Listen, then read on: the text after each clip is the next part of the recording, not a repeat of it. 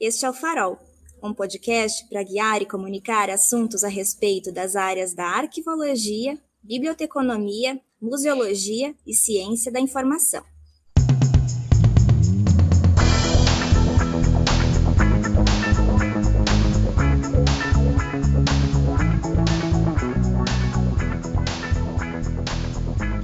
Eu sou Giovana, mestranda do programa de pós-graduação em Museologia e Patrimônio da URGS, e sou uma das apresentadoras do podcast. Eu sou Magnólia, mestranda do programa de pós-graduação em Museologia e Patrimônio da URGS e também integro a equipe do podcast. Hoje estamos com dois representantes da equipe responsável pelo Museu Diários do Isolamento, o MUD, projeto de extensão vinculado ao Núcleo de Estudos sobre Museus, Ciência e Sociedade, o NEMUX, do Departamento de Museologia, Conservação e Restauro do Instituto de Ciências Humanas da Universidade Federal de Pelotas, a UFPEL. Criado em 2020 e sediado em ambiente digital, o MUD traz temas contemporâneos à nossa realidade pandêmica, prezando pela divulgação científica, combate às informações falsas e criação de redes solidárias, além, é claro, de retratar as transformações do cotidiano por meio de narrativas expressas por diferentes olhares. A sua gestão é feita hoje por uma equipe de 17 profissionais de diferentes áreas do conhecimento, que cumprem o um papel de curadores, desenvolvedores de conteúdo e técnicos de informação. E hoje nós estamos com os professores Daniel Viana de Souza, idealizador e coordenador do projeto, e com a Noris Leal, produtora de conteúdos. Sejam bem-vindos, pessoal. Obrigado, Vanessa. Obrigado, Giovana. Obrigada, Mag. Nores, boa tarde. Tudo bem, gente? É um prazer participar aqui com vocês. Obrigado, meninas. Um prazer estar aqui com vocês. Uh, que a gente tenha uma boa conversa agora. Muito obrigada, gente. Eu gostaria de saber quem são vocês. E o pessoal de casa também deve estar querendo saber quem vocês são. Então, para dar início à nossa conversa, que tal a gente fazer uma breve apresentação? A Noris, tu pode começar a se apresentar falando quem é você e qual a sua relação com o Moody? Sim, claro, Giovana. Uh, bom, eu sou Noris Leal, eu sou uh, professora do curso de museologia, sou historiadora de formação, especialista em museologia. Uh, e desde 2009 eu estou no bacharelado em museologia, dando aula. E em 2020 o Daniel convidou os colegas que queriam participar do MUD e eu já no primeiro momento eu me candidatei a esse trabalho e, na verdade, começamos a trabalhar intensamente desde lá, né? Então, uh, hoje faço várias coisas. Uh, nós somos uma equipe que fizemos de tudo. Uh, sou coordenadora adjunta do Daniel e, e venho aprendendo muito também né, nessa área de trabalhar com a virtualidade.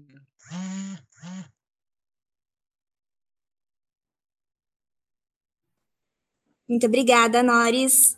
E agora, Daniel, você poderia se apresentar para a gente também? Claro, claro. Então, eu sou museólogo de formação, sou mestre em ciência da informação, meu doutorado é em sociologia, sou professor do curso de museologia aqui da UFPEL desde 2008, um ano antes da Nores, né? É, atualmente estou na coordenação do curso também, pela segunda vez. Fui coordenador lá em 2009, 2000, 2008, 2009, não sei, logo no início que eu entrei também fui coordenador do curso, agora estou de novo. E, e bom, a minha relação com o Muji é, é essa, na realidade, que a Noris falou. Eu, foi uma ideia né, que eu tive logo no princípio da pandemia, né, e no momento em que a gente começava a refletir sobre a nossa própria prática né, e a necessidade de, de alguma maneira, atuarmos né, no sentido de compreender né, a, a, pandemia, compreender su, enfim, as suas origens, as suas consequências, os seus impactos né, na nossa vida como um todo, né, tanto na, na, na, nossa vida pessoal como na nossa vida profissional, e como nós, né, profissionais de museus, profissionais que trabalham com memória, enfim, poderíamos é, implementar algum tipo de ação que passe realmente diretamente que, né, no, no, na compreensão desse fenômeno, né? E aí eu pensei né, em criar um museu. Inicialmente, na realidade, sim, não era a ideia nem era um museu, né? Mas era pensar alguma coisa que um tipo de projeto que, é, que, que fosse de extensão, né? Pudesse ter também uma, uma inserção direta para além dos muros da universidade, é, com esse sentido, né? De, de, procurar dialogar com, com a sociedade, né? É, procurar dialogar com a ciência, principalmente, né? E como que, que a gente poderia dar espaço para iniciativas científicas né, que estivessem de alguma maneira também na, no, no, nessa linha de combate, nessa linha de entendimento acerca da pandemia, né, mas é, que naturalmente, logo no início, acabou se tornando um, um, museu, né, a ideia de um museu, e muito assim, de acordo com até com as nossas limitações do momento, né, um museu virtual, né, um museu que, que, é, que existisse né, no ambiente no ambiente da internet, no ambiente digital. Então foi assim, né? A, a, ideia nasceu dessa maneira, né? Como a Norris falou, né? Eu fiz uma, uma chamada aberta para quem quisesse participar inicialmente da, de uma conversa para pensarmos um projeto. A Norris logo se prontificou, assim como é, é, vários, vários estudantes do curso, gente, inclusive, que, que nem era mais estudante do curso, profissionais né, que passaram pelo, pelo nosso curso, que hoje são atuantes em, em museus de outros, outras localidades do país. E, bom, então assim que nasceu né, a, a ideia, assim que nasceu o Mood. Né? Legal.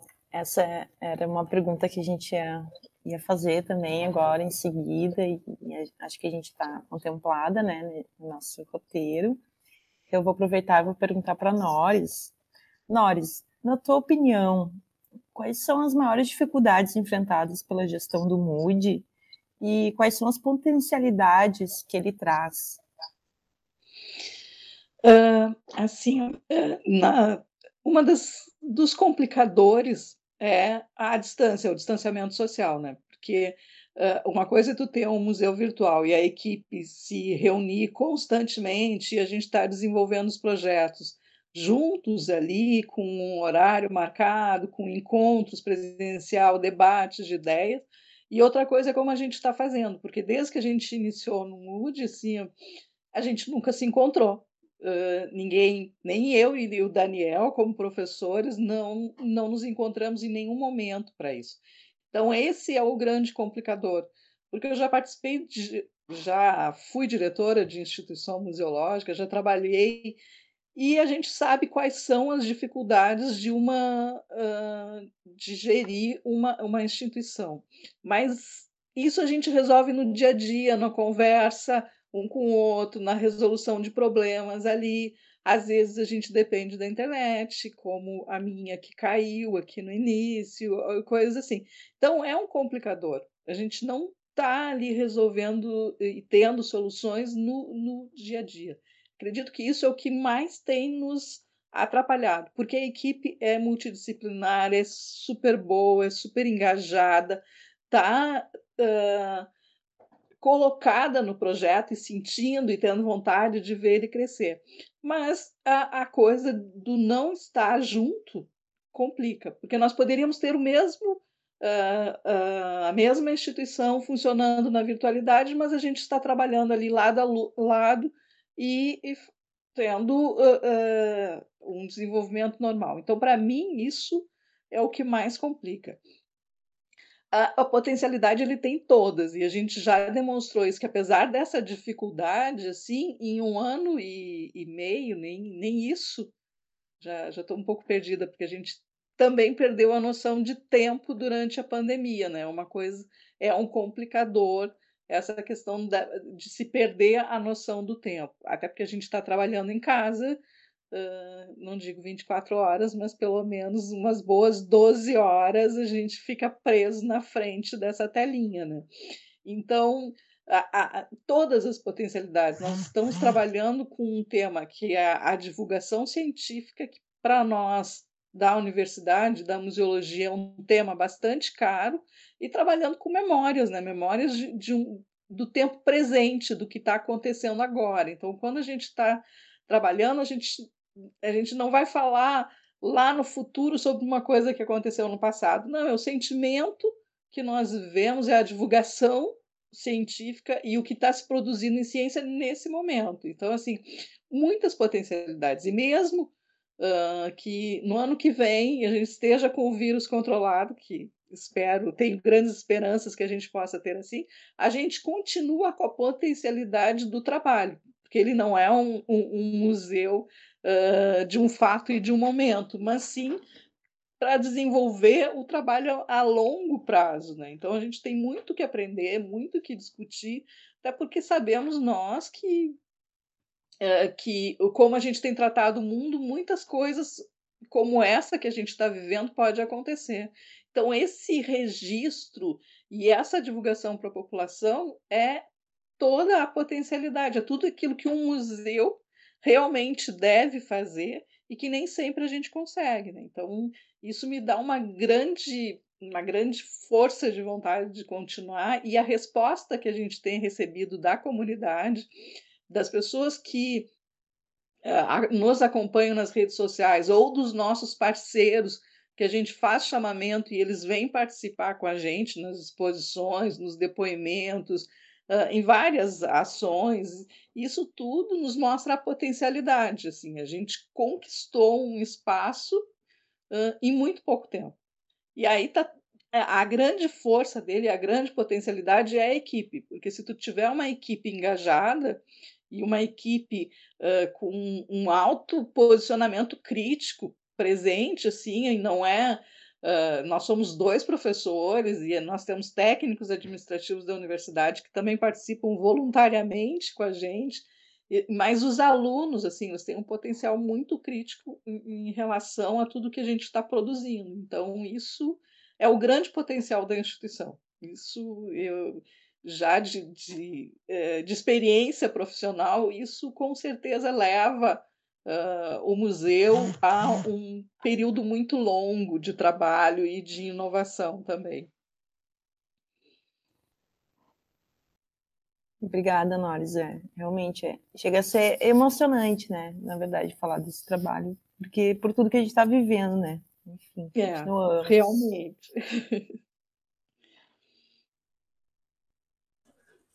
Pois é, quando a gente trabalha com a memória é sempre um tema sensível, né? E eu acho que o trabalho de vocês ele vai muito na, na produção de fontes para se pensar nesse, nesse período tão complexo que a gente tem vivido. Então, realmente é um trabalho muito uh, qualificado e com muitas potencialidades. Então, eu tenho a dar parabéns para vocês pelo projeto, mas a gente tem mais algumas perguntas. E algumas delas, inclusive, elas se relacionam a um pouco da fala da Nores. Vocês comentaram que a equipe de vocês é uma das grandes potencialidades que vocês têm. E essa equipe, ela é composta basicamente por voluntários, né? É um projeto de extensão com voluntários. E essa equipe, vocês comentaram que ela é uh, interdisciplinar, multitransdisciplinar, e eu gostaria de saber, então, como foi, juntamente com a equipe, coletivamente falando, a concepção dessa metodologia que vocês usam para a construção do MOOD. Por exemplo, a, a, a exposição que vocês uh, têm agora no momento no site, a, a resistência, né, os vários lugares da mulher na pandemia, como se deu essa seleção de depoimentos, por exemplo? Como se deu a construção da expografia nesse ambiente virtual? Como foi o trabalho da equipe como um todo nesse processo? Eu acho, eu acho legal falar também o seguinte, é, antes de falar sobre como que a exposição foi metodologicamente concebida, essa exposição, né, é, é comentar sobre como efetivamente né, começou a se articular uma equipe em, em cima de uma ideia é, que, na realidade, assim, eu, eu, costumo afirmar isso. A questão de ser um museu virtual não tem novidade nisso. Tá? Muita gente está achando, ah, não, museu virtual, essa é a grande novidade. Da... Não é a grande novidade. museu virtual existe desde a década de 90, tá?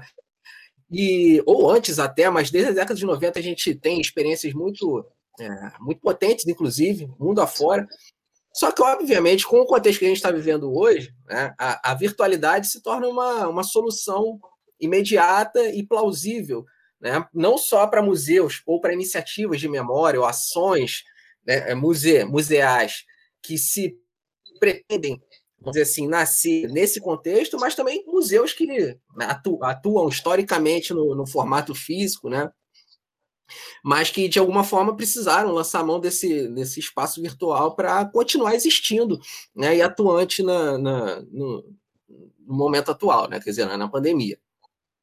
Então, assim, é, com essa, essa, chamada aberta que eu fiz, né, claro, a gente teve a Nores, né, professora aqui do curso, a gente teve a procura, em sua grande maioria, de, de, de alunos do curso de museologia, tá? mas a gente começou a sentir também a necessidade de ter uma expertise, por exemplo, na área, né, dessa, é, na área tecnológica. Né, de, de, construção, né, e, e, e, enfim, construção, gerenciamento, né, dessa parte tecnológica de site, redes sociais, etc, etc. E aí a gente começou, claro, ver dentro da nossa equipe quem é que podia né, dar pelo menos um suporte inicial e tal. Por isso que também a gente fica, um, uh, um parênteses aqui, a gente fica um pouco perdido na questão do tempo, né? Quando é que nasceu o Mood? Ora, é, isso, na, eu tenho isso né, é, muito claro na minha cabeça que a gente abriu o site, inaugurou, vamos dizer assim, o Mood em agosto do ano passado. Só que antes disso foram uns três, quatro meses aí de planejamento, né, de construção do próprio site, de construção da ideia, né, de como, como ia se articular, né, museologicamente falando, né, as ideias que a gente tinha em relação a essa proposta de divulgação científica, mas também essa proposta de vamos dizer assim, de estabelecer uma espécie de ecologia de saberes, né, para usar o termo do Boaventura, né, que fosse além, né, única e exclusivamente da, da, da, posição da ciência, mas de colocar a ciência em posição de diálogo com outros saberes, com outras epistemologias. E aí, né, isso aí foi uns três, quatro meses, isso só do ponto de vista teórico conceitual, né? mas também tem toda essa parte prática, né, né, que exige a virtualidade, que exige o museu né, é, digital, que também foi né, é, complicado para a gente, vamos dizer assim, né, lidar né, no primeiro momento. Claro que não estou dizendo que a gente já tem uma, um domínio total né, dessa área, mas a gente está se articulando, cada vez mais a gente está é, é, contando, vamos dizer assim, com uma expertise que já vai se acumulando. Né? E a gente tem, por exemplo, hoje na equipe, como bolsista, né, uma, uma estudante do curso de computação, né, aqui da UFPEL. Então, é, mas é uma estudante, né? Uma bolsista, e como a Nora falou, a potencialidade vem justamente daí, porque somos praticamente todos voluntários né, no projeto, ninguém recebe nada mais por conta disso, né? Os alunos, né? Quisera eu que tivesse bolsa para todo mundo, mas a gente tem uma bolsa, né? Por enquanto. E aí, quer dizer, se os caras estão trabalhando, se eles estão né, desenvolvendo o, o é, o trabalho, se eles estão engajados, é porque eles querem, porque eles realmente percebem né, a potencialidade do projeto, per, é, percebem a importância do projeto, enfim. Bom, então é, tem, tem, tem esse lado. E aí, nesse sentido, como é que a gente foi come, começou a pensar né, as exposições? Né? Porque a gente, como qualquer museu, né, a gente pensou o seguinte: olha, a gente tem uma estrutura, vamos dizer assim, mais ou menos duradoura, né, permanente, entre aspas, né, é, que a gente considera a exposição de longa duração do museu, que é aquilo que está lá no site, né, que é, inclusive, é, é, é semanalmente é, é, atualizado. Tá? São estruturas, vamos dizer assim, que a gente divide tematicamente, tendo a pandemia como pano de fundo geral, né? mas que a gente divide tematicamente, por exemplo, é, a partir de, da questão do que se produz né, na mídia em relação né, à, à, pandemia, ou do que se produz na ciência, na academia sobre a pandemia, nas mais diversas áreas da academia. Né? É, a questão das fake news, a gente coloca isso também como um tema ali, a gente coloca fake news e desmente, né, e vem o que procura debater o que está por trás efetivamente de uma notícia falsa né, é, relatos de, enfim, de, de pessoas que atuam né, em movimentos, redes solidárias, etc, etc. Então são estruturas né, que, que, se subdividem naquilo que a gente chama de movimentos, né, mas que é, penso, pensando numa exposição, né, vamos dizer assim, tradicional, com uma cara mais tradicional, são as salas da exposição, enfim, aquilo que a gente vai passando, né, e que vão se conectando uma com a outra e vai né, assim dando a coerência ao discurso. Mas, por outro lado, a gente precisa também de, de atuar em outras, outras formas expositivas, como as exposições de curta duração, né? E essa que, que você mencionou agora, Giovana, que está no, no site, né, nesse atual momento, que é a resistência, é a segunda exposição de curta duração que a gente elabora, implementa, né? E assim como a primeira, na realidade, a metodologia a gente procurou utilizar da seguinte forma, né? claro, a gente pensa um tema né, aqui dentro, a gente né, é, eu gosto sempre de deixar também todo mundo da equipe muito muito livre, solto para propor né, ideias para que sejam trabalhadas, né? Pode ser como, como exposição, pode ser como né, uma outra forma qualquer, mas deixa todo mundo muito livre para criar. Eu acho que essa é a potência do museu, é a criatividade, né? E aí, quando vem esses temas, a gente pensa, não, peraí, por exemplo, essa questão da resistência, né? É, é, ela precisa ser, né? Ela precisava ser é, construída, pensada, elaborada, tocada, né? Efetivamente por mulheres, as mulheres que a gente tem no museu, tá? Então é, vai se criando assim as equipes de curadoria, né? É, é, enfim, as equipes, vamos dizer assim, mais executivas, né? da parte mais executiva do, da, da, exposição, conforme a temática também, né? E conforme é, é, a gente vai se, se reconhecendo né? na, na, na, característica da temática. E está funcionando dessa forma.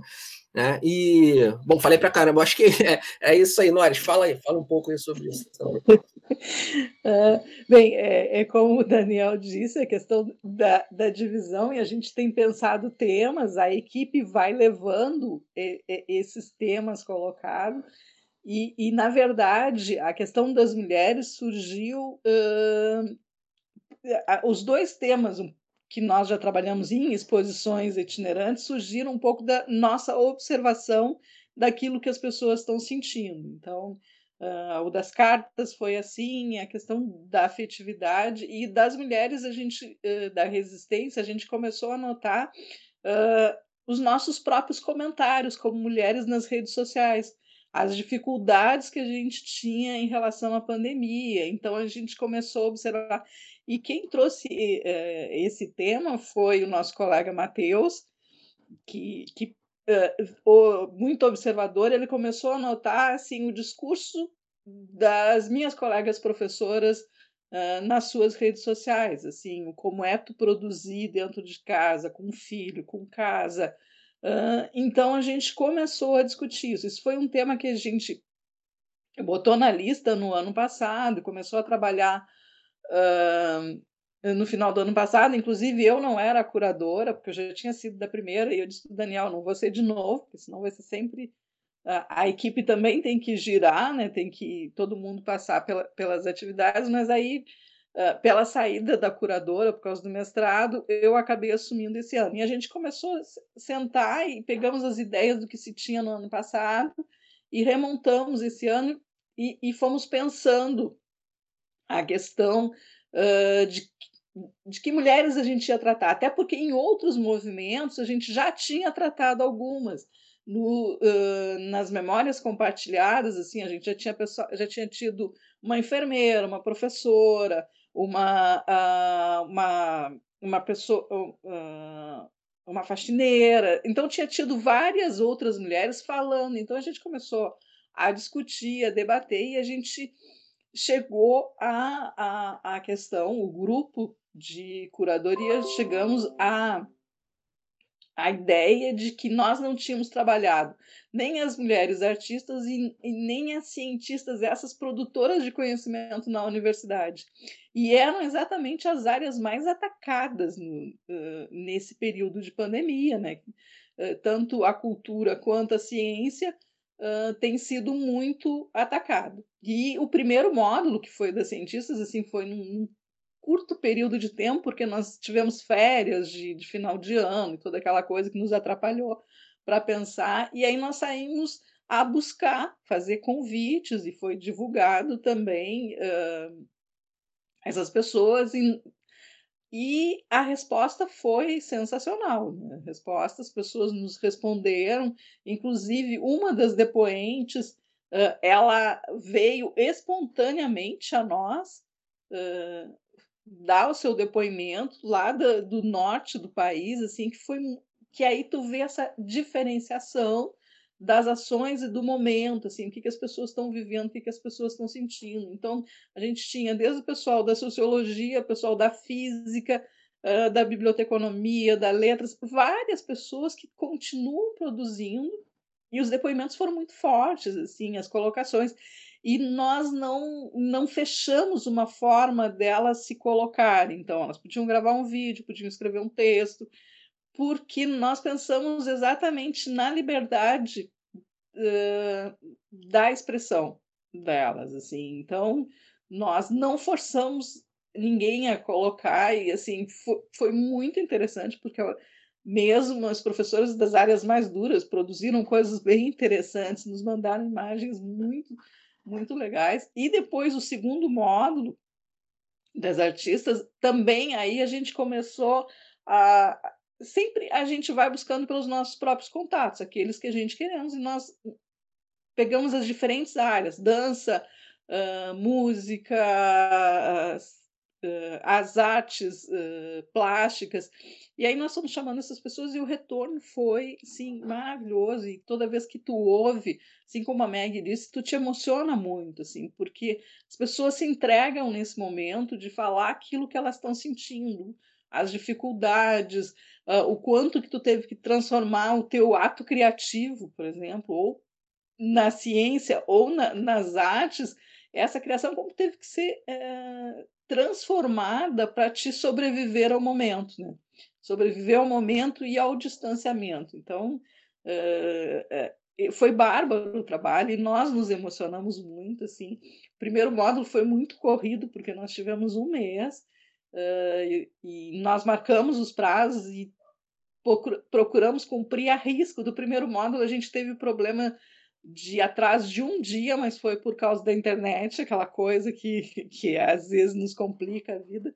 Mas a gente cumpriu tudo ali à risca e ficamos uh, conversando, porque nós sabemos, e é, isso é uma coisa que a gente notou, uh, que no primeiro ano todas essas mulheres tinham muito mais potência para escrever e para falar, porque ainda não estavam cansadas. No segundo ano, de pandemia, a gente já notou um cansaço.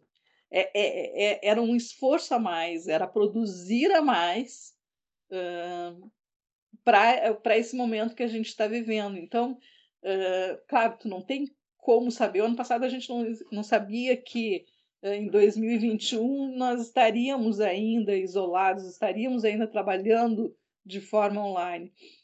Aqui, na, no período que a gente notou aqueles primeiros discursos, talvez a quantidade de pessoas fosse muito maior, mas mesmo assim a gente teve um retorno muito bom das pessoas, e acho que de um tamanho que, para o momento, as pessoas conseguem ver todos os depoimentos, sejam eles em vídeos ou uh, escritos. E, e, quando a gente pensou isso, a gente pensou, e a, e a exposição, quando vê a cara da exposição, ela tem a, a, a coisa da rede porque na verdade a gente pensou na rede de solidariedade que nós construímos uh, para continuar sobrevivendo, né? para continuar vivendo. Então, são de diferentes pontos e essa rede, na verdade, uh, a gente se une umas às outras e quando a gente coloca os depoimentos, é uma forma de da nossa sanidade mental se manter, né? É uma forma da gente se colocar. Então, é, essa produção foi a muitas mãos somos vários curadores lá. E aí a gente foi colocando e achamos que essa questão da união, só a gente só está sobrevivendo porque mesmo à distância a gente forma uma conexão de, de carinho, de, de emoção para conseguirmos sobreviver. Né? Então uh, isso nos deu a cara. E a janela, aquela que estava ali colocada, porque quando nós começamos a pensar na exposição, tinha uma coisa de botar a mulher na casa. E aí nós começamos a discutir, e o Daniel também, foi, também nos colocou que era também um, poderia ser um bom tiro no pé, porque se nós colocarmos a mulher na casa, parece que mulher tem que sempre estar na casa. Aí a gente foi discutindo, discutindo, e eu não gostava também da ideia da casa, mas nós estamos dentro de casa. Então, na verdade, aquele símbolo da janela é como a gente está ressignificando o estar em casa.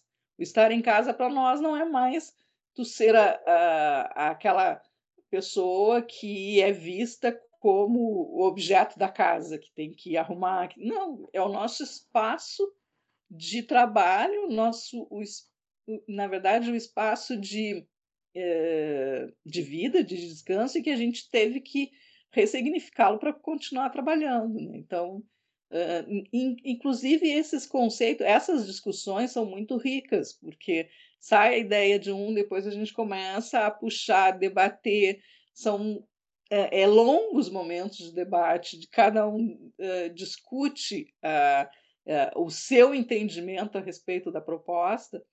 Então é tudo muito muito elaborado até a gente dar o, a, a batida final, assim. Aí trabalhar, nós trabalhamos essencialmente a Carol, a, o Guilherme, eu, a Valesca e a Alice e a Thaisa, que nós fizemos isso, e mais com duas uh, outras uh, pessoas das artes uh, que nos auxiliaram na questão do, da identidade visual das imagens. Né? Então foi, foi muito bom desenvolver isso, e tudo foi assim.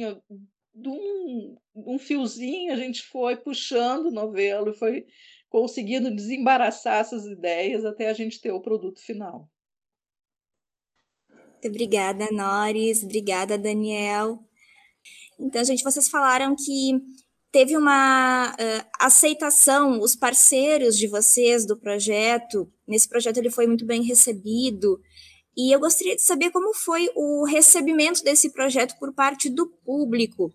E aqui, tanto quantitativamente como qualitativamente, como foi essa repercussão dentro do público que visita as redes de vocês? Então, olha só, eu, uma das minhas preocupações desde o princípio né, era que esse projeto, por isso também o caráter extensionista dele, né, era que esse projeto tivesse, né, é, ou não tivesse só uma cara né, academicista e pudesse tá, é, ter algum tipo de impacto de atuação direta efetivamente na vida das pessoas né, que estão para fora da bolha acadêmica, né, para fora da bolha universitária. Né?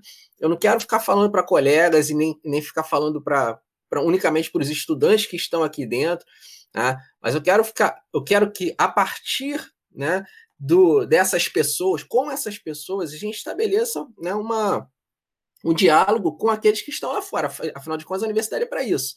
Tá? É, ainda que o entendimento de todos não, não seja muito claro em relação a isso, mas é, a universidade é para isso. Né? Então, essa sempre foi uma grande preocupação minha, e, e claro, de todo mundo da equipe. É, então, assim, quantitativamente, eu acho assim que o, o, o trabalho que a gente tem, né, tanto com o site quanto com as redes que a gente, que a gente utiliza atualmente, que é, né, nomeadamente, o Instagram e o Facebook, mais ainda o Instagram, né? é, dá para melhorar significativamente, quantitativamente, estou falando. Tá? Tanto é que a gente está com uma frente de trabalho, a gente trabalha muito assim também, a gente vai é, pensando dentro da, da, nossa equipe, né? pessoas que podem formar comissões ou participar de determinadas comissões para atacar, vamos dizer assim, um determinado, uma determinada tipo de demanda específica. Tá? E, por exemplo, uma demanda específica muito clara que até eu acho que é claro para qualquer museu, mas principalmente para um museu que atua na, na, internet atualmente, é a questão do engajamento, né?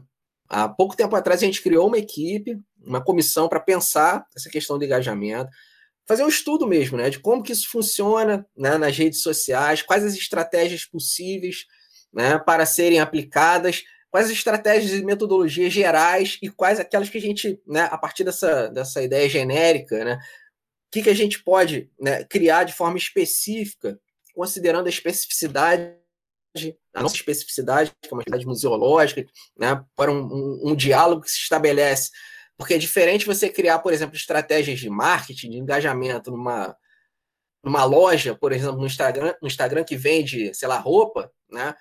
Um, é um museu. São, são, são outras, outros objetivos absolutamente diferentes, portanto, as estratégias tem, tem que ser diferentes, ainda que partam de, um, de, um, de uma base genérica comum. Então, essa é uma frente é, que a gente está trabalhando agora. É, a gente vai retomar, na realidade, quer dizer, retomar, quer dizer, não é bem o termo, mas é, aprofundar, né, assim que a gente voltar da agora no início de agosto, né, já estamos com algumas estratégias pensadas, e isso muito em termos quantitativos, obviamente, mas tem a questão do qualitativo que não está descolada do, do quantitativo. Tá? E qualitativamente, eu acho que a gente tem né, alcançado, né, é, ainda com um número ainda um pouco, um pouco restrito, Mas a gente tem alcançado um bom né, diálogo com, com, né, é, com esses atores, enfim, com esses grupos que a gente pretende né, trabalhar, tem pretendido trabalhar desde o princípio. Conforme a gente estava falando no início, né, ou ainda há pouco, as exposições, a gente pensa, por mais que a ideia surja né, é, dentro da equipe, obviamente tem que surgir né, de alguém, ela sempre surge né, é, atento a uma questão que a gente, obviamente, é, é, percebe como urgente, vamos dizer assim, na sociedade, tá? mas, a própria, mas a construção e desenvolvimento dessa ideia a gente procura que seja né, em conjunto, máximo possível, com quem está fora. Né? É, por exemplo, a primeira exposição das cartas, né, a gente fez uma chamada ampla para quem quisesse né, contribuir.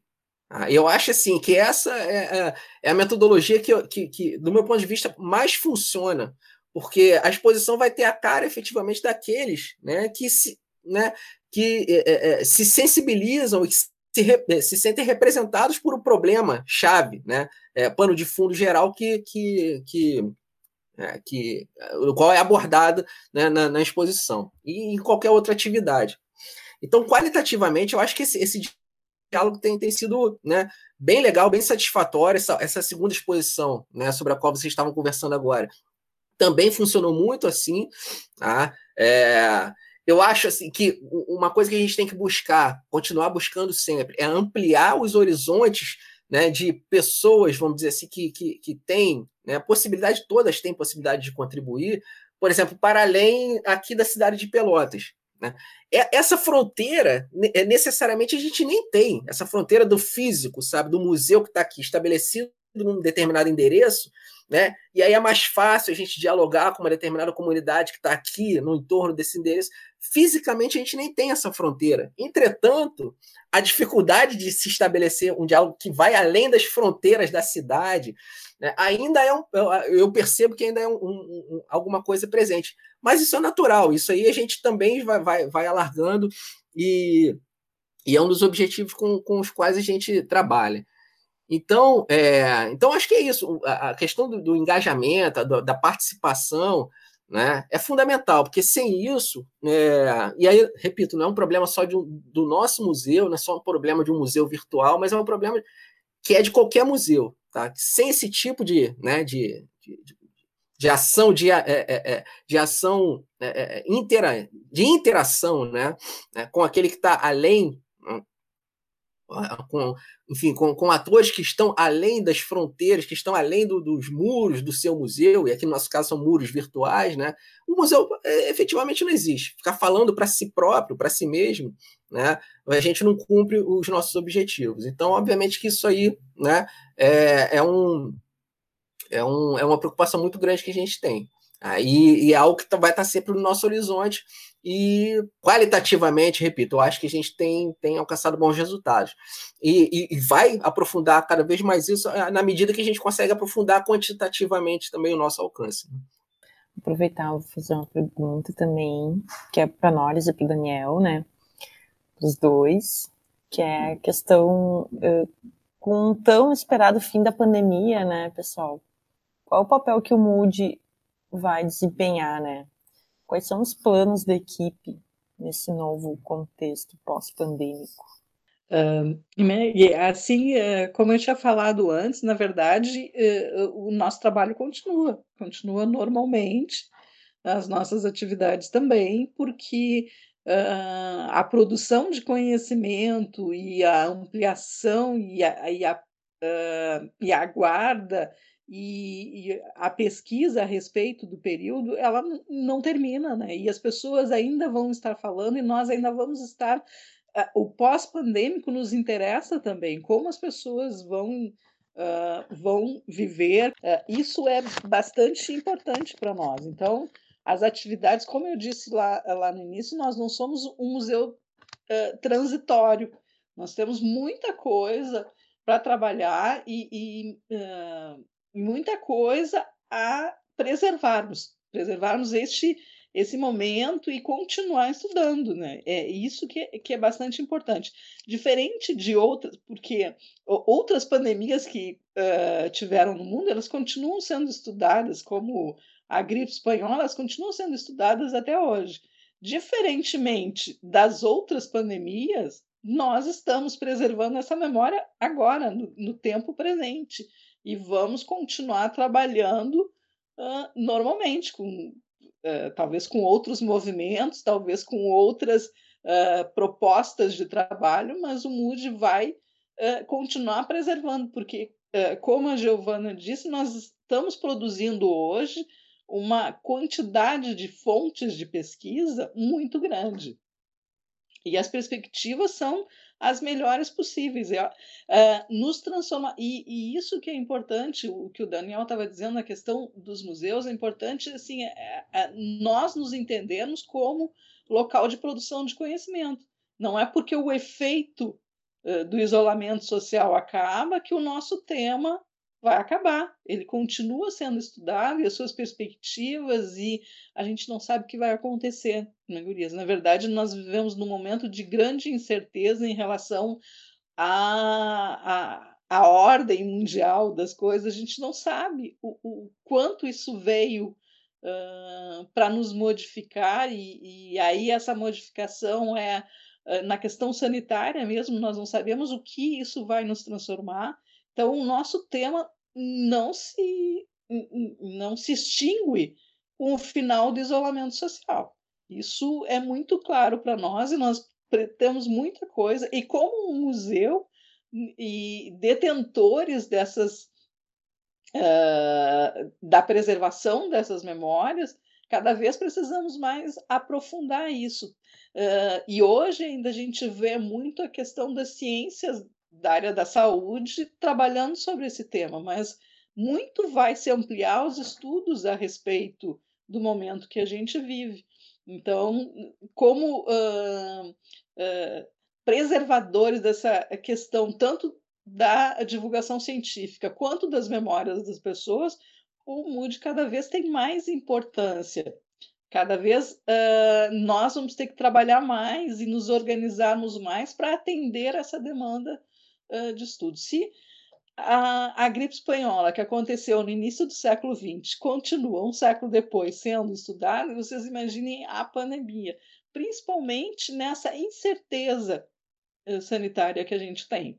Uh, porque assim como nós tivemos o H1N1 em 2009, para mim é muito uh, muito presente essa data, porque foi o ano que eu entrei na UFPEL e nós tivemos que parar poucos anos depois a gente já teve uma nova eh, uma pandemia muito pior. Então a gente não sabe o que vai se preparar. E nós nós estamos organizando essas fontes, estamos discutindo, estamos colocando à disposição tanto da comunidade acadêmica que vai necessitar dessas fontes, quanto da comunidade para poder entender o, o que está acontecendo e até mesmo uh, a, a, importância que a gente tem da, do que o Daniel falou da, do uh, do desmentir as notícias falsas, isso é bastante importante para preparar uma, a comunidade.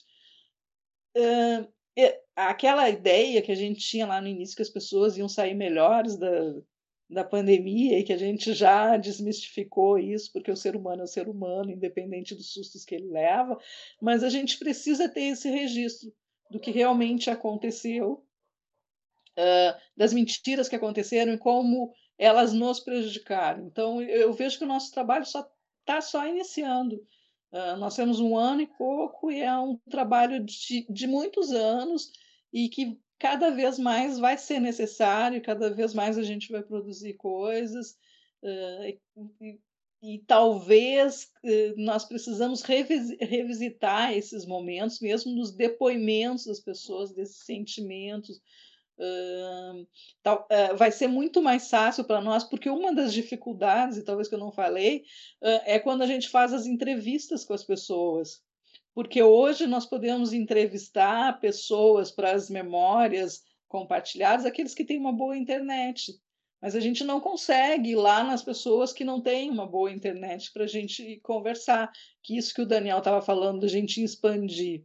Então a gente só vai poder fazer isso e só vamos colocar essas pessoas falando quando a gente estiver liberados desse momento, porque também a gente não pode se colocar nós, os alunos e as pessoas em risco. Então é um trabalho muito seguro. Né? Então todas essas coisas, uh, terminando esse isolamento, todo mundo vacinado, a gente vai poder ampliar as atividades que a gente faz hoje. Daniel, você... Não, e, um, e, uma outra coisa, eu acho que a nós colocou muito bem é, todo esse esse rol de, de, de argumentos que sustentam uma longevidade para o Moody, tá? mas tem uma coisa que eu né, tenho, é, tenho muito claro assim, e, e, e concordo né, com, com diversos pensadores enfim, que têm trabalho, que têm olhado para a pandemia dessa forma. A pandemia ela precisa ser encarada como um fenômeno social total. Tá? que significa isso? Significa encará-la é, é, do seguinte, da seguinte forma: não entender que ela começa em si e nem termina quando ela terminar em si. Tá? Quando a questão sanitária tiver, vamos dizer assim, é, é, melhor, tiver controlada. É, ela, não ter, ela não inicia porque é, em si mesma, porque na realidade há toda uma série de fatores né, socioculturais, naturais, etc., que implicaram né, no, no, no, princípio dessa pandemia, no, no surgimento dessa pandemia, né, por exemplo, a nossa relação com a natureza, totalmente extrativista, né, a, a própria forma como as sociedades no capitalismo né, é, é atualmente se organizam, absolutamente é, é aprofundando é, é, diferenças, distinções sociais de uma maneira também insustentável, etc, etc. Uma série de fatores né, que são que explicam em, em grande medida o surgimento da própria pandemia em si. Né? E como ela funciona, como ela atua, como, por exemplo, né, essa questão né, é, muito aventada no princípio do novo normal, né, é, não passa também de mais uma da, falácia discursiva ideológica, no sentido de que, é, primeiro, a pandemia não é, demo, não é democrática, nunca foi e nunca será, né, porque ela tem alvos específicos, justamente porque, né, historicamente, você tem uma, você tem um, um processo né, de diferenças né, de, de, é, dentro da sociedade que fragilizam né, de forma muito mais clara determinados grupos em, em, em relação a outros. Tá? Então, obviamente que vai morrer mais gente né, de uma determinada né, é, parcela né, da sociedade do que outra. Obviamente que uma outra, que essa mesma parcela da sociedade ela está muito mais fragilizada do que, do que outras. Então, é, então, essa questão do novo normal, na realidade, discursivo ideologicamente, serve até para, vamos dizer assim, uma espécie de máscara, né? É, ou argumento para uma manutenção de um status quo pré-pandemia, né, num pós-pandemia. Ou seja, continua se mantendo toda essa estrutura né, que é patriarcal, que é misógina, que é racista, que é, enfim, é, é, é, pautada nessa questão da necessidade das distinções provocadas pelo capitalismo neoliberal. Né? Precisa se manter isso no, no contexto pós-pandêmico, né? mas com uma máscara de que não, não estamos diferentes, vamos sair mais solidários, né? a pandemia nos ensina, é democrático, o vírus está aí para mostrar que todos somos iguais, todos vamos morrer. Não, né? discursivamente, isso, obviamente que isso tem uma verdade, mas na prática, no concreto, no mundo real da vida, não é assim que funciona. Então, quer dizer, é, é um processo que, é como a Nora falou, está só iniciando. Está só iniciando.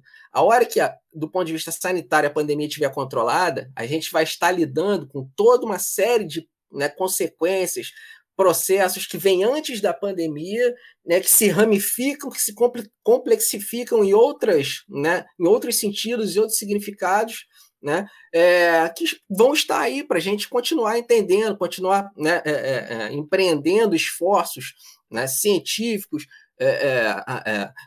no próprio campo da memória para procurar superar né, determinadas dificuldades, né, repito, que das que a gente já conhece, né? Muitas das que a gente já conhecia, mas e que simplificaram, continuam simplificando com a questão da pandemia, e outras né, que se tornaram também né, é, específicas a, é, nesse contexto. Então, quer dizer, é, é só o início. Tá só o início, a gente está tá num trabalho, a gente iniciou um trabalho, né, que é um trabalho para, vamos dizer assim, gerações, né, que, que, vão, que, que vai nos, nos superar depois, né, depois de, enfim, de, das nossas, do nosso tempo de vida, né? Porque é isso.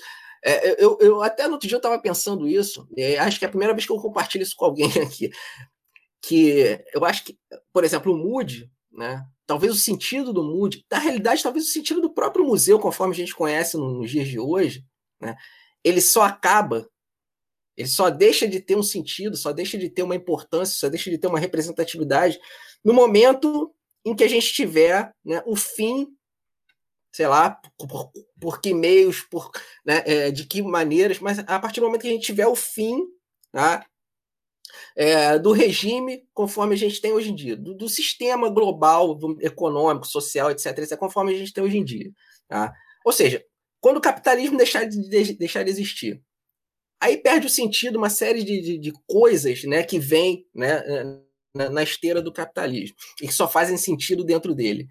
É, não sei, eu estava pensando isso. É, é, um pensamento muito ainda, é, sei lá, impressionista, muito incipiente, mas que de alguma forma né, me, me, me, despertou alguma coisa para, inclusive, nós depois a gente pensar isso de maneira mais, é, mais sistematizada. Né?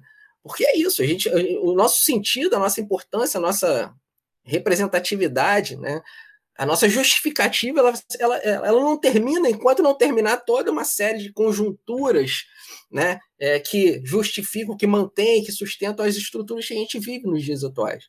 Né? E por isso que eu falei que é além do próprio Moody, eu, não, eu, é, é eu estendo esse pensamento para os museus de maneira geral. Mas, enfim, acho que é isso aí.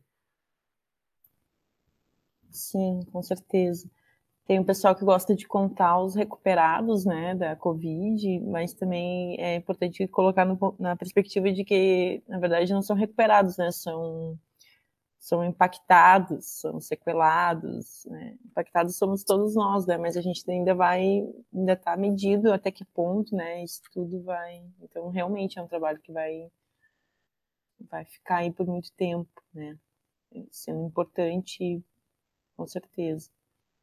Tem mais uma questão que me surgiu uh, conforme a gente foi conversando, que o, o ele, ele, ele surge na, no, no, contexto da UFPEL, né? E a, a UFPEL ela despontou né, nesse debate nacional em defesa da ciência, né, nesse cenário pandêmico brasileiro né, na, na, no contexto do Brasil mesmo, muito em função do, do necessário posicionamento do, do, professor Pedro Alau, né, que esteve reitor até 2020. Né. E o MUD, o MUD ele é, é, mais uma contribuição dessa universidade, né? E como que vocês veem os ataques ao ensino público, em especial às universidades aí nos últimos anos? Olha, uh, Gurias, na verdade, assim, a gente teve. Uh, não é a primeira vez né, que o ensino público é atacado, e toda vez que uh, nós temos governos que atacam a democracia, o ensino público é atacado. Né? É, e quando se ataca as universidades, é porque é onde está o pensamento crítico. Né? Não poderia ser diferente essa produção grande e a forma como nas universidades públicas nos últimos anos entrou uma quantidade é, enorme de pessoas que não tinham acesso ao ensino, onde uh, se ataca a questão das cotas, a entrada de indígenas, a entrada de negros, quilombolas. Então, uh, é, é uma série de coisas que é articulado dentro de uma proposta de país e, e de governo. Né?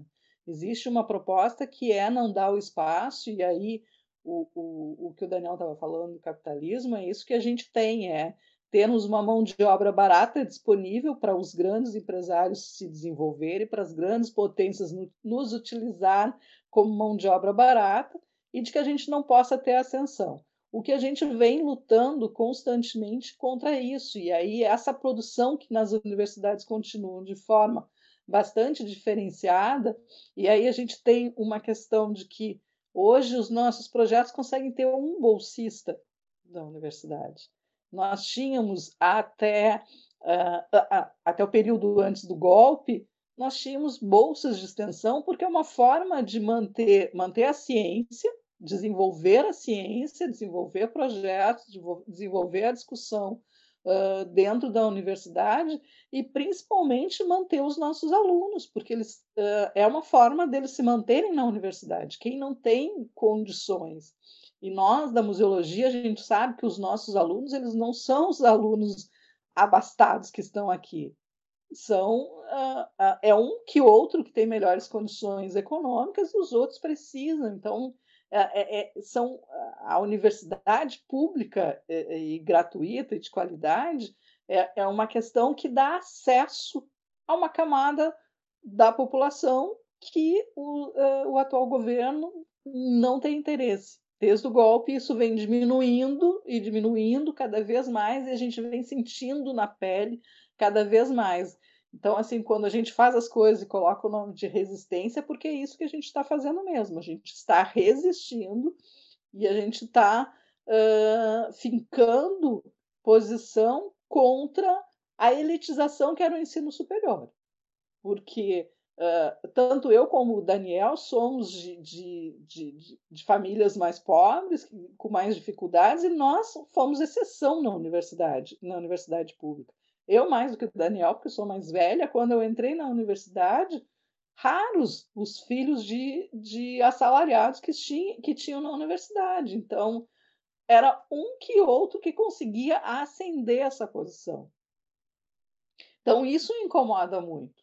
Uh, a, a, a mão de obra já é uma mão de obra pensante, uma mão de obra que está lá se colocando e está exigindo. Então, isso é, é o que acontece.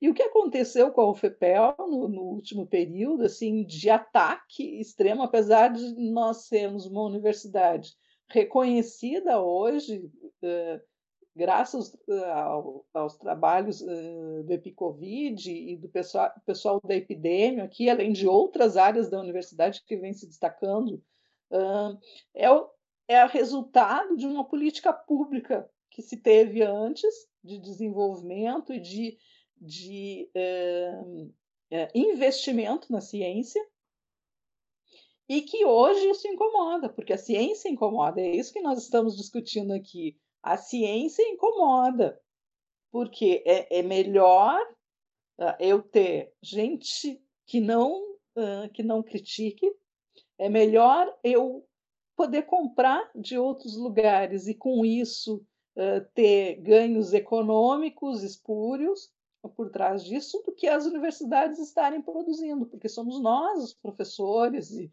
funcionários e os alunos, que estamos produzindo aquilo que hoje está se utilizando para combater a pandemia.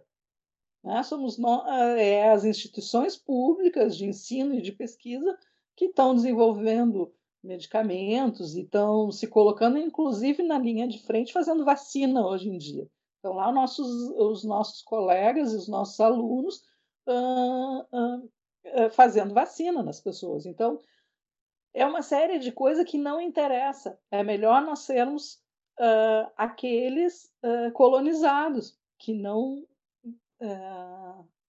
que não tínhamos espaço na economia mundial e com um número muito grande de mão de obra barata colocada a dispor do, do, grande capital. Que é isso, infelizmente, nós ainda não o Brasil, apesar de ter andado muito, não saiu da casa grande, né? Ele precisa de mão de obra barata para manter os bem colocados. Então, a defesa da universidade pública gratuita e de qualidade é a defesa da democracia brasileira. É a, e de uma democracia inclusiva.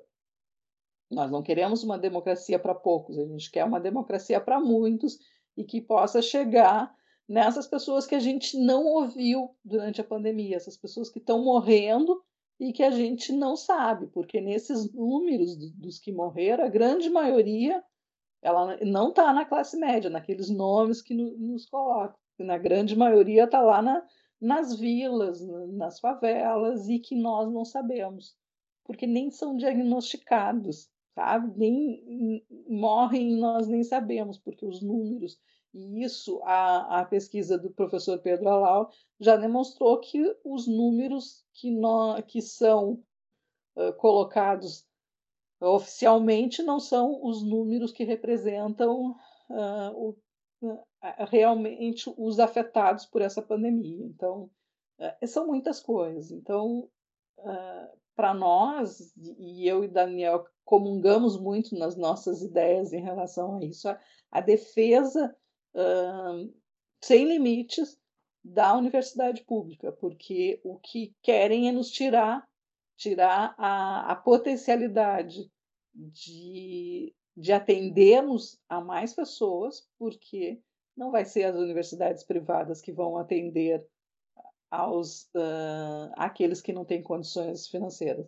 Só pode ser a universidade pública. E essa universidade pública para todos, e não a universidade pública que nós tínhamos até 2002, onde alguns eleitos conseguiam chegar, ou aqueles que tinham mais dinheiro para fazer bons cursinhos e, uh, e, bons colégios. Então, para mim, isso é essencial, é a defesa máxima que a gente pode ter e vamos para a rua sempre enquanto ela estiver sendo atacada. Daniel?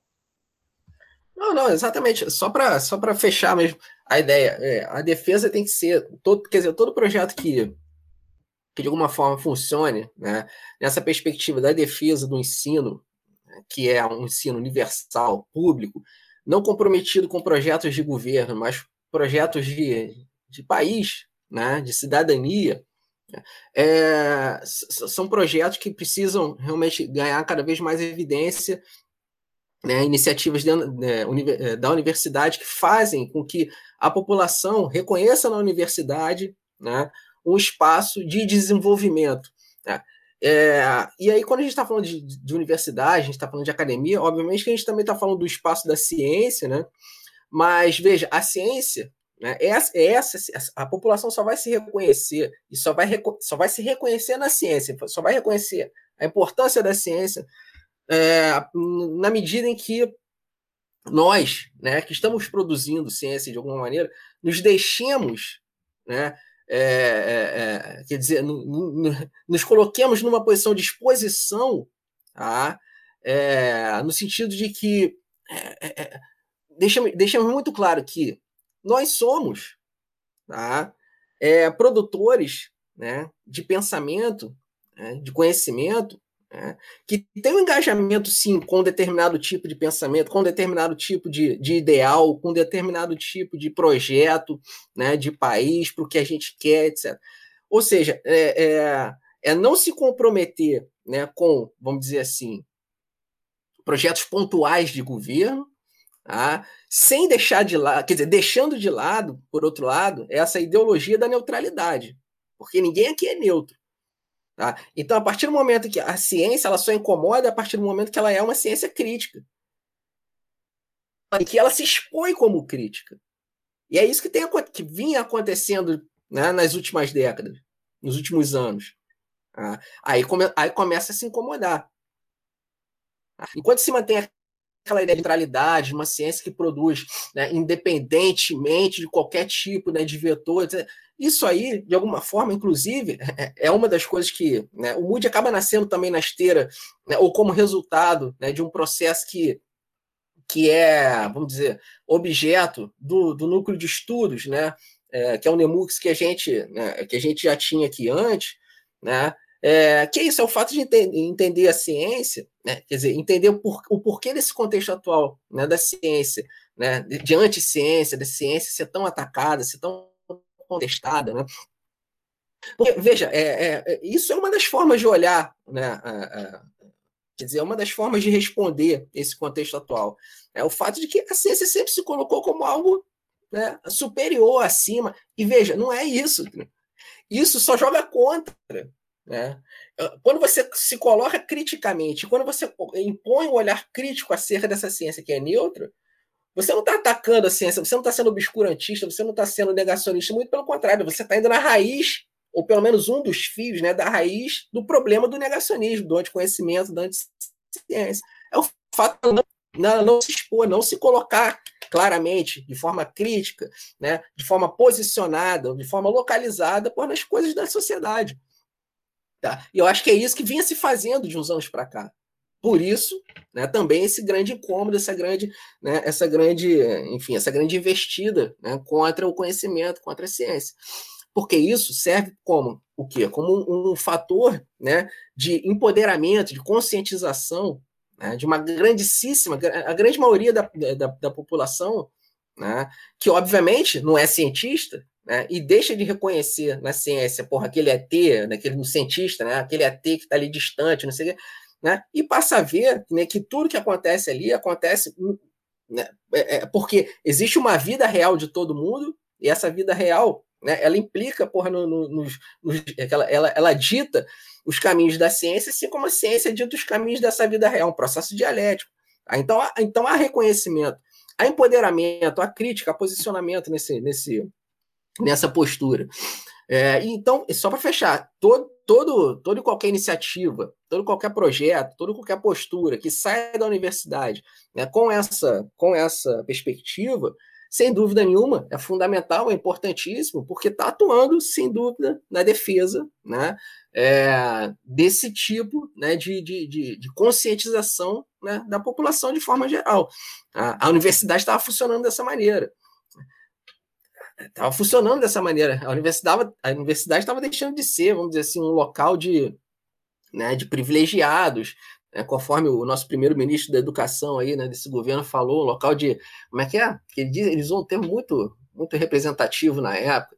Tipo assim, são, são, são, privilegiados, especiais, né? o lugar do intelecto, né? o lugar daquele que, por si, né? que, que tem uma certa iluminação especial, aquele que se diferencia estava deixando de ser isso. A partir do momento que deixou de ser isso, né, incomodou, incomodou demais. Então é, é, uma, é, um, é um dos fatores que, né, que explicam também, né, que explica também essa realidade que a gente está sofrendo. Mas é como a Nora falou, eu acho que é muito difícil também para eles né, é, destruírem. Às vezes uma canetada destrói, vamos dizer assim, uma estrutura burocrática, um, uma política, etc. Mas não destrói o pensamento de uma hora para outra. Não destrói simbolicamente uma construção, né? que embora recente também, né, é, é não, não, destrói de uma hora para outra. E isso aí não, não, não, se destruiu, não se destruiu. Inclusive, vocês, por exemplo, né, a Maga, a Giovana, a própria Vanessa também, vocês já são fruto né, desse processo né, de, de, de produção de saber, desse processo, dessa perspectiva científica, dessa universidade, né, que não é o, o templo porra, do intelectual, que não é o templo do, do, do iluminado. E, e, e, olha os frutos que a gente tem. Né? Se não fossem vocês, se não fossem vocês já esses primeiros resultados, né, a gente estaria totalmente é, vulnerável, totalmente né, é, destruído já nesse momento, né, é, considerando todo o, o ataque, como eu estou falando, institucional, da caneta, da burocracia que a gente já vem sofrendo por desde, sei lá, não é nem, nem desde 2016, é desde antes disso. Mas então, né, é, e não, no entanto, estamos aqui, né, estamos, estamos trabalhando, estamos resistindo e, e, estamos criando dor de cabeça, dor na barriga, enfim, porra, no pessoal que está aí tentando destruir. Então é isso aí. Eu acho que esse debate que a gente teve até agora, extremamente rico, ele abre uma nova dimensão para a gente pensar o próprio termo isolamento no conceito do Museu Diários do Isolamento é aquele isolamento que ele trata da questão da invisibilização, do sucateamento, da, do boicote à consciência crítica que foi tratado até agora e eu estou muito ansiosa para ver os próximos passos que o Mood vai dar. Uh, estamos chegando próximos do, do final do nosso podcast, da nossa entrevista, e nós gostaríamos de aproveitar esse momento uh, dessa conversa, essa oportunidade, uh, para ver com vocês dicas né, de leitura, de filme, de séries, algum evento online também, ou música também, né? Que conversa com esse momento de isolamento social que a gente está passando aí. É, eu tenho visto muita coisa, gente, são, são várias, assim. Uh, uma dica que, uh, que eu dou, que eu acabei de assistir uma série tá na, na Amazon, que é Amazon Prime, que é ótima, que foi lançada agora, que é Manhãs de Setembro, que é bom para a gente pensar uh, o que está acontecendo no, no nosso país, o que acontece no nosso país, né? Para aqueles que não têm espaço e não têm voz, então eu acho que, que nesse momento é, é muito muito bom da gente, gente pensar essas coisas, né? Uh, e agora eu comecei a ver uma outra que eu acho que é interessante também, uma outra série que é O Homem do Castelo Alto, uh, que é uma ficção, mas que trabalha é, um pouco da questão de que se a Alemanha e o Japão não tivessem perdido a guerra. Então, algumas coisas para a gente pensar. É claro que é uma série americana, tem todo um, um tom do, dos Estados Unidos, mas que sempre é bom para a gente pensar. Uh, assim, quando perguntam na hora, para a gente fica complicado, né? De se lembrar. Eu tenho lido muita coisa uh, em todos os momentos, às vezes do mais do mais simples ao, ao que me puxa mais da cabeça, assim, e agora falhou todos os nomes, né? Mas eu deixo essas duas séries para a gente pensar um pouco sobre tanto o contexto histórico quanto a realidade uh, de pessoas que a gente não, não conhece direito, assim. Então é sempre bom a gente olhar e, e acho que tem séries maravilhosas como Close na, na Netflix, que foi que é bárbara e que a gente precisa ver também, que é o mundo do, dos trans e que está ali para a gente pensar. Então, são coisas interessantes para a gente colocar. Daniel, se tu já pensou alguma coisa, fala que eu vou pensar em livro agora. Por favor. Não, não eu, eu, tava, eu sou péssimo com nomes também, né? Eu estava lembrando de uma série que eu vi há um, um tempo atrás na Netflix também, que é uma série espanhola. Tentando lembrar, mas eu tenho certeza que não vou lembrar o nome agora. Depois eu passo para vocês, se quiser. É, que também é uma série de ficção, tá? mas ela eu, eu, me chamou a atenção porque ela dialoga né, é, com um, um, pouco com o que acontece agora em relação à pandemia, né, e inclusive um pouco do discurso, quase que quase é, é, assim que no princípio, principalmente da pandemia, eu vi muito isso, quase que um fanismo em relação a um, a um, sei lá, uma realidade distópica que, porra, se estabeleceria e tal. Então, essa série, ela trabalha uma realidade distópica, né, é, que seria um período pós, vamos dizer assim, catástrofe, cataclismo causado por uma pandemia, né? É, aliás, são duas séries na Netflix que, que, mais ou menos nesse, nesse embalo. Tem outras, mas outras são uma porcaria que eu já, já andei olhando. Mas só, tem duas que eu vi que eu gostei muito que, que essa série espanhola, porra, eu vou lembrar o nome depois para vocês, tá? E é uma série, e tem uma outra série que é russa. Tá? As duas estão na Netflix, que partem dessa premissa, vamos dizer assim, de um futuro pós-pandêmico. Tá? É, claro que o distópico, né? Só que são duas abordagens diferentes. Né? A abordagem espanhola vai muito mais no, no, nas consequências mesmo de como que uma sociedade é, que sai de uma, de uma, de, um, de uma catástrofe como essa tem muito mais, vamos dizer assim, tendência a se fechar, né, time totalitarista, autoritário, etc., do que efetivamente se abrir para essa coisa né, florida, é, do ser humano que sai melhor, etc. É, é, muito interessante. Desculpa eu não lembrar o nome, mas depois eu vou passar para vocês. Ah, mas eu acho assim, por exemplo, livro. Eu tenho lido. Eu sou um cara muito chato com negócio de livro, porque eu, eu, eu gosto, até gosto, por exemplo, de ler coisas que não sejam é, é, científicos, vamos dizer assim, né? Produção acadêmica, tal. até gosto, mas eu leio pouco. Só para vocês terem uma ideia, a última coisa que eu li que não era científico, não era acadêmico, né? Foi uma, na realidade foi uma releitura que eu fiz há alguns meses atrás, que foi Orgulho e Preconceito. Né? Mas assim, é... mas por exemplo, só para não deixar passar um, um, uma dica de livro, o Boaventura Souza, Souza Santos, né, ele não é o único, obviamente, desses estrelados, vamos dizer assim, que tem é, apresentado possibilidades muito interessantes assim de, de, interpretação, de leitura, de compreensão porra, do, do, fenômeno da pandemia.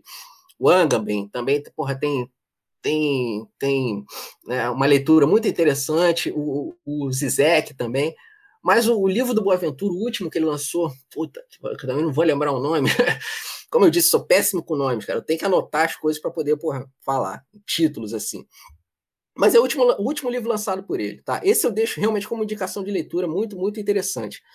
Agora, assim, mais do que indicar coisas, né, especificamente de outros, eu, eu acho assim, eu, eu indico uma outra coisa, que é o seguinte, né, aproveitem, se bem que a gente já está num, num, momento quase que posterior a isso, né, mas eu acho que a gente tem que aproveitar esse momento que a gente ainda está isolado, né, para a gente também fazer, retomar coisas né, que, nos, que nos fazem felizes né? E que a gente deixava de fazer antes, porque em razão da correria do dia a dia, né? Da, dessa vida louca, né? né? Que a gente, todos nós temos e tal. Por exemplo, eu, eu retomei um projeto que eu tinha com, um amigo meu de adolescência, assim, que era porra, gravar fazer música mesmo, sabe? E soltar um. Criamos um canal no YouTube, porra, a gente solta uns vídeos lá. Isso assim, é uma coisa que sempre, sempre me fez muito feliz. E como isso me ajudou a superar esse período assim mais difícil, continua continua me ajudando, sabe? Muito, muito. Então é isso. Acho que as pessoas têm que aproveitar para re, é, retomar coisas que sempre as fizeram felizes, na medida do possível, né? E aproveitar o tempo para ver né, é, como é possível refazer é, é, essas atividades, né? É, e para tentar, enfim, oxigenar né, é, a nossa vida porque está cada vez mais complicado, né? Cada vez mais complicado. E aí, eu, é, por isso que eu, a Mag falou do, dos discos aí atrás, uma das primeiras coisas que eu reparei foi isso, né? Porque isso sempre foi uma coisa muito, muito minha, essa coisa porra, da, é, da música e tal. E, e, como isso tem me ajudado pra caramba, pra caramba no meu trabalho, assim, que não tem nada a ver com a questão da música. Não, museologicamente, eu nunca olhei para música, assim, embora a museologia possa olhar e tenha que olhar, mas eu, eu nunca olhei para música museologicamente. Mas como que fazendo isso, né, retomando essa atividade, eu tenho trabalhado de uma maneira assim mais né, tranquila, mais forte, assim, mais, é, é, vamos dizer assim, menos impactado, né, como eu vejo muitas pessoas impactadas pela pandemia e pelos vários vetores da pandemia. Tá? Então é isso, retome, retome o que, o que faz, retomemos o que nos fazem, é, o que nos faz felizes, né? Uh, só para complementar, eu quero estava uh, pensando ali, acho que primeiro o que o Daniel disse agora é, é essencial. A gente para se manter lúcido é fazer alguma coisa que a gente gosta, assim. E uma das coisas, o Daniel não lê muito, mas eu leio muita literatura, assim, na, na hora deu um branco, mas é, eu leio muita literatura e pela correria do dia a dia, do sair, do voltar para casa, eu lia muito pouco. E agora, nesse período, eu tenho lido muito, assim. E um livro que na verdade eu não li nesse período, mas que eu uso muito nas minhas aulas e que é bem interessante até para a gente pensar o museu, que eu deixo como indicação, que é o Museu do Silêncio, o nome do livro, que é da Yoko Ogawa, que é muito, muito interessante e que, uh, para quem uh, não é da, do métier dos museus, ele é um livro fácil, de, de fácil leitura, e que é muito instigante, do início ao final, assim, é, é, é bem interessante. Então, deixo essa essa dica. Teria outros que eu estou lendo, como eu tenho lido algumas coisas da literatura japonesa que tem sido uma descoberta para mim, como o Ike 84, que é um livro bem interessante, e algumas coisas brasileiras. Mas esse, o Museu do Silêncio, para quem quer entrar no, uh, no, entender um pouco como é que é um museu é bem interessante. Gente, deixa eu só deixar então um agradecimento final, tá? Parabenizar vocês pelo projeto. Eu acho que é, é um dentre tantos né, projetos desses que a gente estava comentando, ele tem uma importância muito grande né, no, momento que a gente vive. E, e só deixar é, uma ressalvazinha em relação a, aos endereços, vamos dizer assim, do Mood. O site, principalmente, atualmente a gente está a gente está passando por um processo de transição, a gente vai migrar né, para uma plataforma, né, para uma outra plataforma. Então, atualmente a gente está com uma certa instabilidade. É, para quem de repente tentar visitar lá e, e, tiver alguma certa, uma certa dificuldade, tá? Então é isso, a gente está no processo de transição, mas que no início do mês que vem certamente vai estar tá tudo direitinho né? E com de repente com um novo endereço, mas aí a gente vai, vai divulgando direitinho. Mas nas redes sociais é isso aí que, que vai estar, tá, né? É, conforme a Giovana falou lá na descrição do, do, do farol. Obrigado, gente. Também aproveito para agradecer, uh, principalmente a Giovana que me chamou aí nos últimos momentos aí para participar dessa. Foi a minha primeira entrevista. Estou chegando de mansinho aí no, no farol também, aprendendo. Sou nova na, na museologia, venho da, das artes visuais, então uh, sou aquela mestranda uh, da pandemia mesmo, entrei em 2020. Estamos aí só no, no EAD da depressão, né, tentando superar. E, mas isso, agradeço muito. E a professora Vanessa também, foi muito legal a conversa com vocês, são ótimos, sensíveis. Obrigada mesmo. Uh, então é isso. Gostaríamos de agradecer novamente a disponibilidade dos nossos convidados, o Daniel e a Noris, em participar do Farol para falar de suas experiências com o Mood, sobre museus, divulgação científica e pandemia, temáticas presentes na ciência da informação que tanto nos é a cara. Para os nossos ouvintes, vocês podem encontrar o link do site das redes sociais do Museu Diários do Isolamento, bem como as redes sociais e profissionais dos nossos convidados na descrição do episódio, no nosso site e também nas nossas redes sociais, por arroba farolciurgs, UFRGS.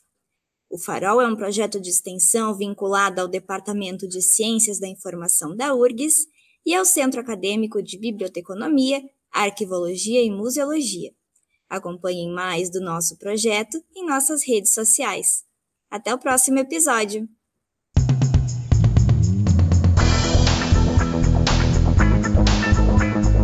Farol é uma iniciativa do Departamento de Ciência da Informação e do Centro Acadêmico de Biblioteconomia, Arquivologia e Museologia da Universidade Federal do Rio Grande do Sul. Você nos encontra em nosso site urgs.br/farol, no Instagram como farolci.urgs e no Twitter como farolci_urgs. Para sugerir temas e convidados, envie um e-mail para farol.urgs.br. URGS escreve UFRGS.